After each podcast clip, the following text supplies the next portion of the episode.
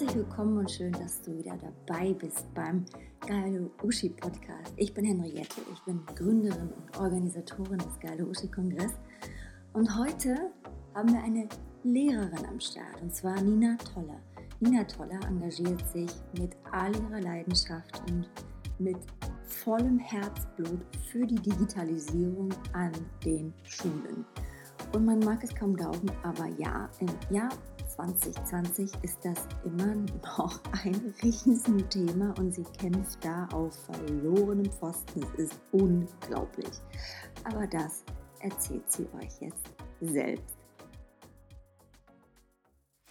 Ah, ja, Kampf. Erstmal war es gerade der Kampf mit den Tränen, dass ich jetzt wieder, okay, jetzt erzähle ich über Digitalisierung, ist ja so richtig, huhu, ne? Aber ich habe es geschafft. Vielen Dank, Henriette, dafür. Ähm, denn das ist auch mein Motto, einfach machen. Ich muss es ja jetzt einfach machen. also, nochmal, hallo auch von mir. Ich freue mich wirklich wahnsinnig, dass ich heute Abend hier sein darf. Ähm, denn wahnsinnig ist auch oft wirklich das Wort, wenn es um, um Schule geht und äh, ja, man nicht so immer das macht, was alle schon immer so genauso gemacht haben. Die Anekdote, Henriette hat es gerade schon gesagt, äh, wir in vielen anderen Jobs auch, brauche ich ja eine Art Freigabe von meinem Schulleiter. Ich muss also eine Genehmigung haben. Gehe also ja zu ihm in dieses Schulleiterbüro, Zettel in der Hand. Er kennt das schon, ne? Genehmigung will Frau Toller wieder haben, will irgendwo anders hin. Ja, und äh, ich muss schon so grinsen, lege ihm das hin. Was sieht er ja als erstes? Geile Uschi. Genau, geile Uschi-Kongress. Sein Blick wirklich glorreich. Ich nochmal echt grinsen und sage, das ist echt eine wirklich seriöse Veranstaltung.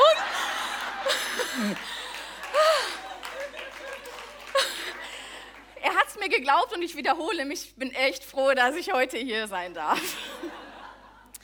Ja, ich möchte euch erzählen, ähm, was so in der Schule abläuft, vor allen Dingen hinter den Kulissen, wie sie sich im Bereich Digitalisierung schlägt oder eben auch nicht und ähm, was so die Absurditäten meines Alltags sind.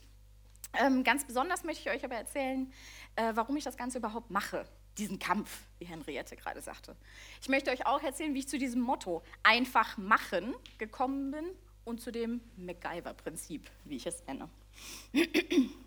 Denn ja, das, mein Steckenpferd, ist die Digitalisierung geworden. Und die Digitalisierung ist aber schon auch das erste Problem, nämlich da, wo der Schuh drückt. Ich habe mich ein bisschen dem Kongress angepasst mit dem Schuh. Digitalisierung ist nämlich die Frage, was das überhaupt heißt und was meint man damit. Meint man, man arbeitet irgendwie online, im Internet, papierlos, mit dem Tablet in der Hand, genauso wie vorher? Nee, mein Verständnis von Digitalisierung ist umfassend. Ich meine die Infrastruktur. Ich meine die Arbeitsweise der Lehrer, der Schüler, der Verwaltung und vor allen Dingen meine ich auch eine Vereinfachung vieler Prozesse. Mein Unterricht sieht daher so aus. Meine Schüler sollen nicht nur lernen, was von Inhalten, Daten und Fakten da sind, sondern sie sollen auch lernen, wie sie sich die Informationen selbst beschaffen, wie sie es bewerten, wie sie die Arbeit unter sich effektiv und auch effizient aufteilen und wie sie das Gelernte vielleicht auch am besten visuell darstellen. Dabei habe ich gemerkt, das schafft Offenheit für neue Methoden. Sie werden flexibler und unabhängiger, da sie nämlich ihren Lernprozess wirklich selber in der Hand haben und da sie selbst Entscheidungen treffen müssen. Wenn man das aber alles so machen will, steht man vor recht großen Hürden. Denn wenn ich das Ganze digital machen möchte, habe ich ja gar nicht so viel zur Verfügung. Erinnert euch auch an das Jahr 2013. Damals sprach Angela Merkel vom Neuland. Internet. Sie wurde belächelt. Sie wurde, es wurde sich über sie lustig gemacht. Im Jahr 2019 ist dieses Neuland an vielen Schulen aber immer noch Realität. Beispiele gefällig? Internet, wie gesagt. Ich hätte sehr gern Internet. Dafür brauche ich WLAN. Um WLAN zu haben, brauche ich ein Breitbandnetz, damit das Ganze stabil ist. Glasfaser und so weiter. Breitbandausbau, haben wir gehört. Das Ganze brauche ich jetzt nicht nur im Sekretariat oder im Lehrerzimmer, ich bräuchte es auch in meinem Klassenraum, damit ich darauf zugreifen kann. Dieser Klassenraum braucht auch eine Visualisierungsmöglichkeit. Whiteboard, interaktiv, Beamer wird mir schon reichen. Haben die wenigsten Schulen. Ja, genau, Geld, Geld, ach ja, das Geld. Wir haben vorhin noch gehört, einer rief rein, Geld ist das Wort, was am meisten glücklich macht. Da ne, würde ich mich manchmal auch in der Schule.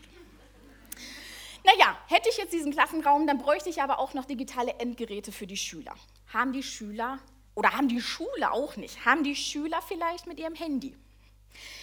Diese Handys haben aber die unterschiedlichsten Versionen, Betriebssysteme, veraltete Sachen. Manchmal sind sie Zweit- oder sogar Dritthandy der Eltern und dann echt veraltet. Und wenn ich mich aber trotzdem dafür entscheide, die Handys der Schüler zu benutzen, muss ich mich bei jeder einzelnen Anwendung fragen, darf ich das überhaupt? Stichwort Datenschutzgrundverordnung, ganz genau.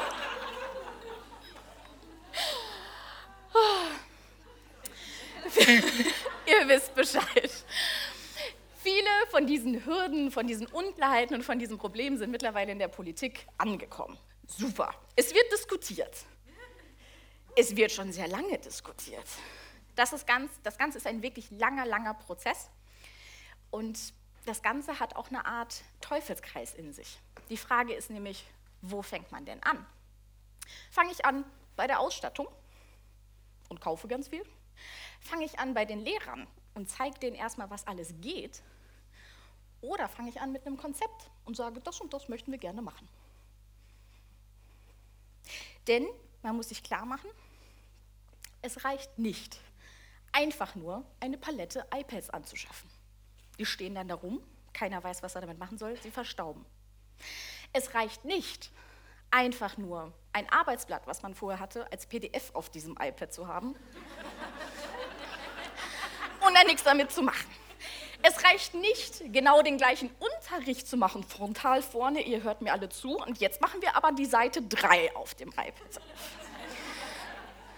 Es reicht also auch nicht, einfach nur die Offline in die Online-Welt zu übertragen. Und das hat damals schon 2015, damals CEO von Telefonica Deutschland, Thorsten Dirks, auf den Punkt gebracht.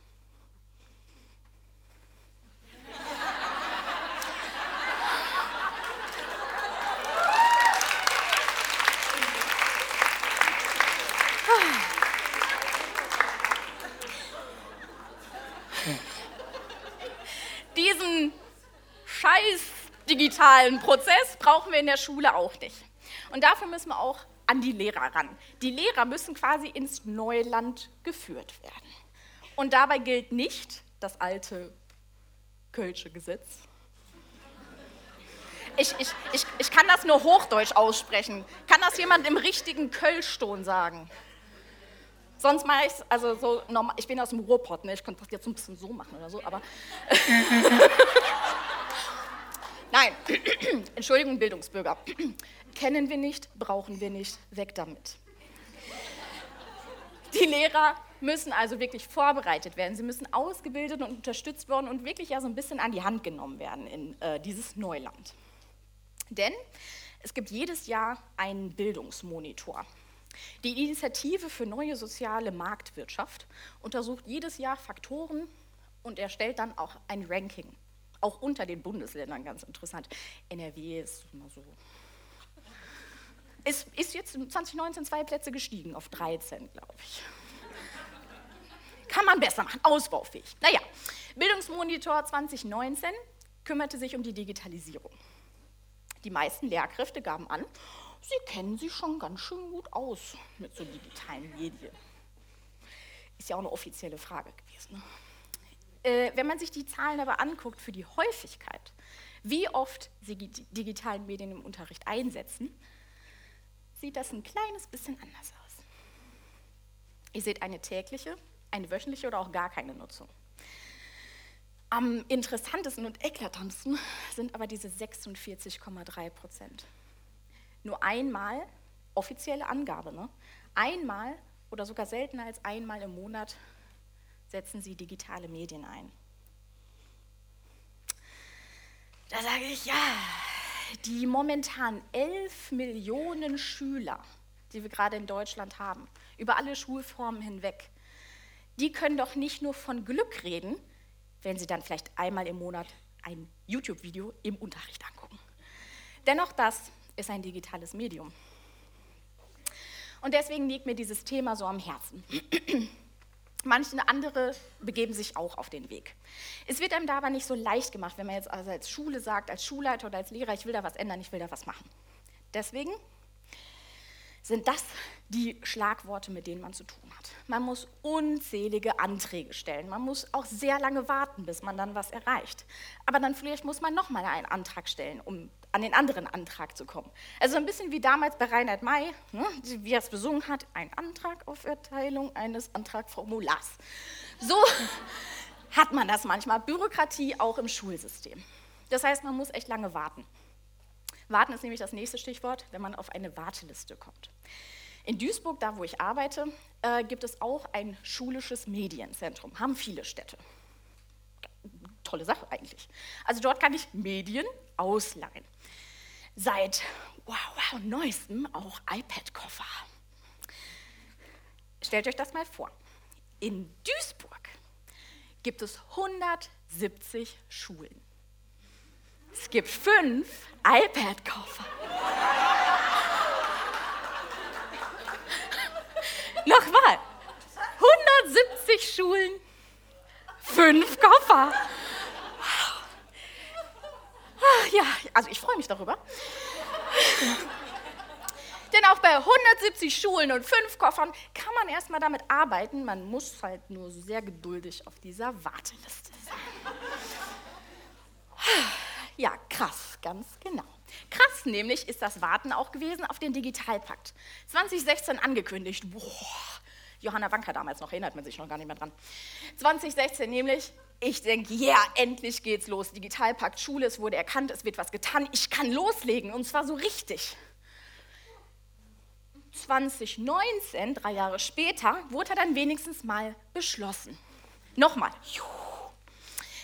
Im Oktober 2019 ist noch immer kein einziger Euro geflossen dieses Digitalpakts. Denn Problem? Zuständigkeit. Wo, wo, geht das, wo stellt man diesen Antrag auf das Antragsformular für das ganze Geld? Hat das die Kommune, hat das die Stadt, das Land, der Bund? Wie geht es jetzt, äh, ja, wie geht es vor sich? Zweites Problem, Medienkonzept. Jede einzelne Schule muss ein einzelnes Medienkonzept erstellen und sagen, was sie brauchen, das Ganze pädagogisch begründen und auch sagen, warum jetzt zum Beispiel Tablets eine gute Sache sind für zeitgemäßen Unterricht im Jahr 2019. Nochmal auf die Beispiele in Duisburg. 170 Schulen, 170 einzelne Medienkonzepte, die jede Schule selbst schreiben muss. Ich glaube, das dauert noch ein bisschen länger, bis der nächste Euro fließt. Das heißt, viel ist zwar auf dem richtigen Weg, es ist aber echt noch ausbaufähig. Ja? Und deswegen habe ich irgendwann gesagt, äh, einfach machen. Ich muss irgendwie einen Weg finden, um es trotzdem einfach zu machen. Vielleicht auch mit diesen iPad-Koffern auf der Warteliste, aber auch vielleicht irgendwie anders. Es hört sich vielleicht jetzt so ein bisschen abgedroschen an, wenn ich sage, ja, man muss nur kreativ werden, der Wille muss stark genug sein und dann schafft man das auch. So ein bisschen ist das auch so. Auch ich, haben wir vorhin schon gehört, bin schon mal nochmal gefallen, bin wieder aufgestanden, habe mein Krönchen gerichtet und habe trotzdem weitergemacht. Und vor allen Dingen habe ich dann meinen Blog gegründet. Ich heiße Janina Toller und habe dann einfach gesagt, komm, toller Unterricht. Ich will nämlich zeigen, wie toller digitaler Unterricht ist. Da habe ich einfach gesagt, ich nehme das nicht mehr hin ich muss Mittel und Wege finden, um das auch jetzt schon ohne diese ganzen Sachen, ohne das ganze Geld und ohne vielleicht auch die ganze Unterstützung hinzukriegen. Denn die Schüler finden das cool. Und das bringt auch was. Es ist nicht nur bunt und blinkt und digital, sondern es bringt auch wirklich was.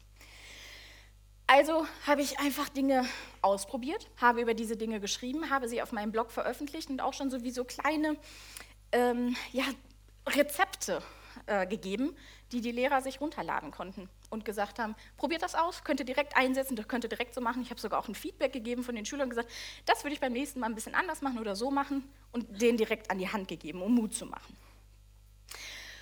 Und das Ganze eben ist auch so ein bisschen dieses MacGyver-Prinzip. MacGyver kennt ihr noch? 80er, 90er Jahre, ne? Fernsehserie Richard Dean Anderson. als MacGyver, mit wahnsinniger Frisur übrigens, kam er aus den schier ausweglosesten Situationen raus, weil er improvisiert hat. Mit den Dingen vor Ort, die er hatte. Was fällt euch ein? Was hatte er immer? Kaugummi, ja. Noch was? Und das Wichtigste? Ganz genau, Schweizer Taschenmesser. Sehr gut, sehr gut. So, das heißt, ich habe mir überlegt, was ist meine eigene Kombi aus diesem Kaugummi, aus dieser Büroklammer, dem Klebeband, dem Schweizer Taschenmesser. Ein wirkliches Foto aus meinem Unterricht. Das. Ist mein WLAN-Hotspot.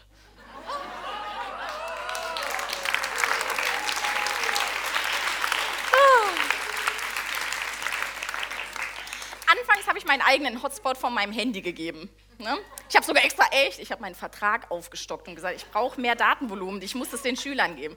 Irgendwann habe ich gesagt, hier, ne? also ich habe es auch anders versucht. Was ich also mache, ich bringe meinen eigenen Laptop mit in die Schule. Wir haben, wie man da sehen kann, schon so einen LAN-Internetanschluss im Klassenraum, muss den aber irgendwie aktivieren und dann noch sagen, bitte, bitte, bitte darf ich meinen Laptop jetzt in dieses System einbringen. Habe ich gemacht, ganz schön viele Kabel, ganz schön MacGyver-mäßig, aber es klappt. Ja, Schüler haben WLAN und ich kann den Unterricht so machen, wie ich ihn haben möchte.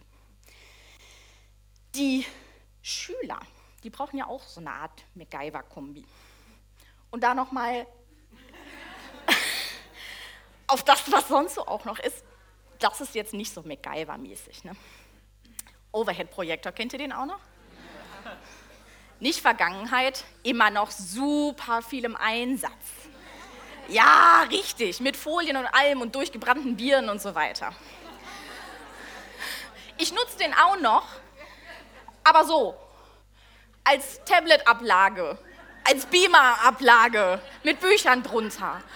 Oder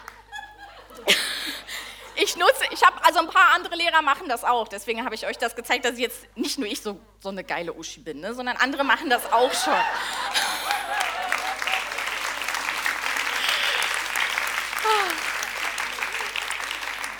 Oder was wir auch machen für Greenscreen-Videos, gibt es so grüne Vorhänge oder die darf ich Werbung machen? Ikea-Decken für einen Euro in grün. Kann man da auch drüber hängen und dann hat man auch so ein Erklärvideo mit wahnsinnig tollen Hintergrund, je nachdem, was man ja da reinsetzen möchte. Aber zurück zu den Schülern. Die brauchen ja auch, wie gesagt, diese MacGyver-Kombi, ihr MacGyver-Taschenmesser. Und das sind natürlich die Handys. Da ist alles drin. Sie können da alles mitmachen. Damals habe ich das eigentlich als Notlösung eingesetzt. Ich hatte, wie gesagt, keine Geräte, auf die ich zurückgreifen konnte. Irgendwelche fancy Tablets oder Sachen, die ich ausleihen konnte. Mittlerweile finde ich es aber richtig wichtig, dass die ihr Lieblingsspiel- und Freizeitgerät auch als Lern- und Arbeitsmedium kennenlernen.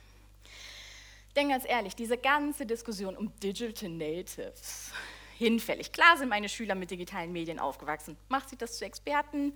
Nein. Die können die heißesten neuen Filter auf irgendwelche Bilder setzen und das richtig professionell bearbeiten. Oder auch eine Nachtschicht einlegen für Fortnite zum Beispiel, um da die nächsten Challenges zu machen. Was sie aber nicht können, ist, was man sich immer so vorstellt. Die können die Lehrer anleiten, die können denen helfen, die können wahnsinnig viel programmieren, sie könnten das Weiße Haus hacken. Nein, können sie, äh, kommt mal vor, aber echt in den seltensten Fällen. Also brauchen Sie eine Art Anleitung, Sie brauchen Hilfestellung, auch echt zum Privat, zur Privatsphäre und zum Datenschutz. Und da kommen ja eigentlich dann ja wieder die Lehrer ins Spiel, die so ein bisschen Anleitung und Hilfestellung geben müssen. Und ich möchte euch, damit es so ein bisschen konkreter wird, ein paar Beispiele aus meinem Unterricht zeigen, wie ich das einfach mache und wie ich vielleicht eine Anleitung gebe. Ich nutze immer wie gesagt, das, was ich vor Ort habe, ich improvisiere. Äh, und ich nutze, aber auch eine Mischung aus digitalen und analogen Medien. Hier zum Beispiel habe ich einfach das Schulbuch geöffnet, sozusagen. Sechst- und Siebtklässler müssen oft ja eine echte Gedankenleistung machen und sollen in London eine Tour machen mit Sehenswürdigkeiten und am besten auch noch so ein, wie ihr wahrscheinlich damals auch schon, ne? und am besten noch mit U-Bahn-System und so. Es ist echt schwer vorzustellen. Also habe ich gesagt, nutzen wir doch einfach Street View dafür die sind durch die U-Bahn-Station durchgelaufen. Die sind zu den Sehenswürdigkeiten hingelaufen und konnten plötzlich wirklich was erzählen. Oder noch ein Beispiel. Berichtigung. Habt ihr sie geliebt? Berichtigung von eurer Arbeit? Nee, ne? Damals wie heute eine Plage. Was ich aber gemacht habe, ich muss ja trotzdem als Lehrer irgendwie sehen, dass sie Aufgaben oder Übungen nochmal bearbeiten können, gerade die sie nicht ganz so gut gemacht haben. Also habe ich einfach Online-Spielchen erstellt, zum Beispiel die Grammatik da nochmal oder die Vokabeln oder je nachdem das Sachwissen. Das heißt, sie bekommen von mir die Arbeit zurück, schauen die so durch, gucken sich die Fehler an und scannen dann aber noch im Unterricht diesen QR-Code und machen dieses Spiel am Handy und üben damit die Aufgabe. Und machen es halt auch mal. Danke.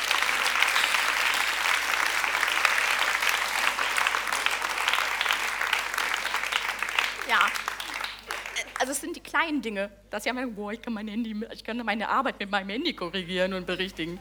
Dabei machen sie eigentlich das nur, was sie vorher auch hätten machen sollen, aber eben mit ihrem Handy. Oder bei komplexeren Inhalten nehme ich immer mehr Videos ein, denn die Schüler sind es da wirklich gewöhnt oder haben sich daran gewöhnt, immer mehr Videos zu schauen, gerade in so drei, vier Minuten Chunks, würde ich jetzt sagen. Ja, Aufmerksamkeit ist nicht ganz so hoch. Wenn es aber komplex ist, nehme ich das mit rein. Sie können sich ähm, ja, dieses Thema anschauen, können es hören, bearbeiten dazu die Aufgabe und können aber auch jederzeit wieder nochmal zurückgehen und sich die Erklärung zum Beispiel nochmal anhören. Oder kann sich das, können sich die Animation nochmal angucken. Und wenn ich das wie hier in den Klassenraum mit reinnehme, bin ich ja immer noch als äh, Person da und könnte helfen. Ein paar andere, hier haben sie gemeinsame Texte geschrieben, in der Oberstufe, sie haben alles nur noch gemeinsam haben sich gemeinsam getroffen, gemeinsam überlegt, gemeinsam abgesprochen. Wir haben am Ende gemeinsam kommentiert und äh, Rückmeldung gegeben. Das hat ihnen echt gut geholfen für die Abiturvorbereitung. Wenn ich den Klassenraum öffnen kann, ist es immer ein Highlight. Hier haben wir einen Roman gelesen einer australischen Autorin. Ich habe einfach es gemacht und habe sie bei Twitter angeschrieben und gesagt oder gefragt, ob sie nicht ein Interview mit uns machen könnte.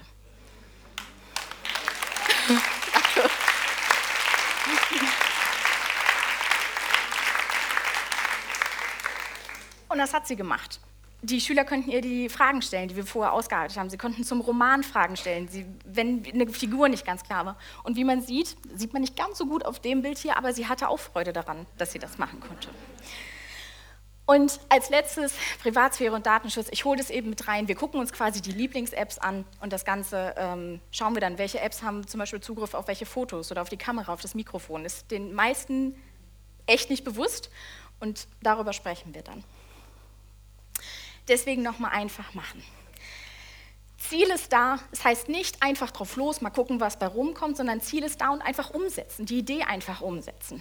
Ja, ich stelle mich gegen die Digitalverweigerer, gegen die Nörgler. Ich sage einfach, das hat super Potenzial. Das hat nicht nur, wie, wie ich schon sagte, bunt und Glitzer und es ist, es ist digital, sondern es hat was, es bringt einen echten Mehrwert.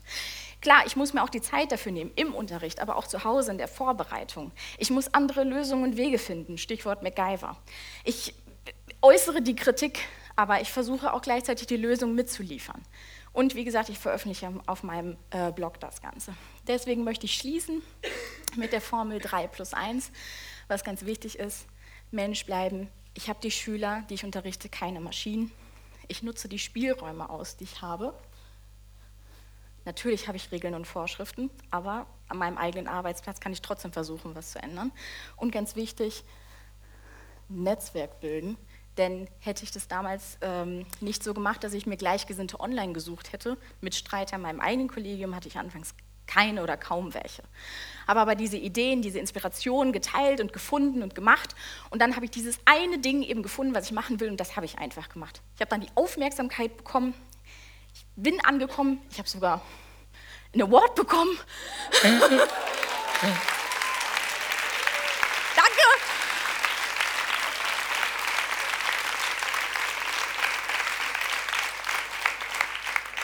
Ich habe eben die Gelegenheit bekommen, bei diesem geile Uschi-Kongress aufzutreten und mit euch diese Ideen zu teilen. Vielen Dank.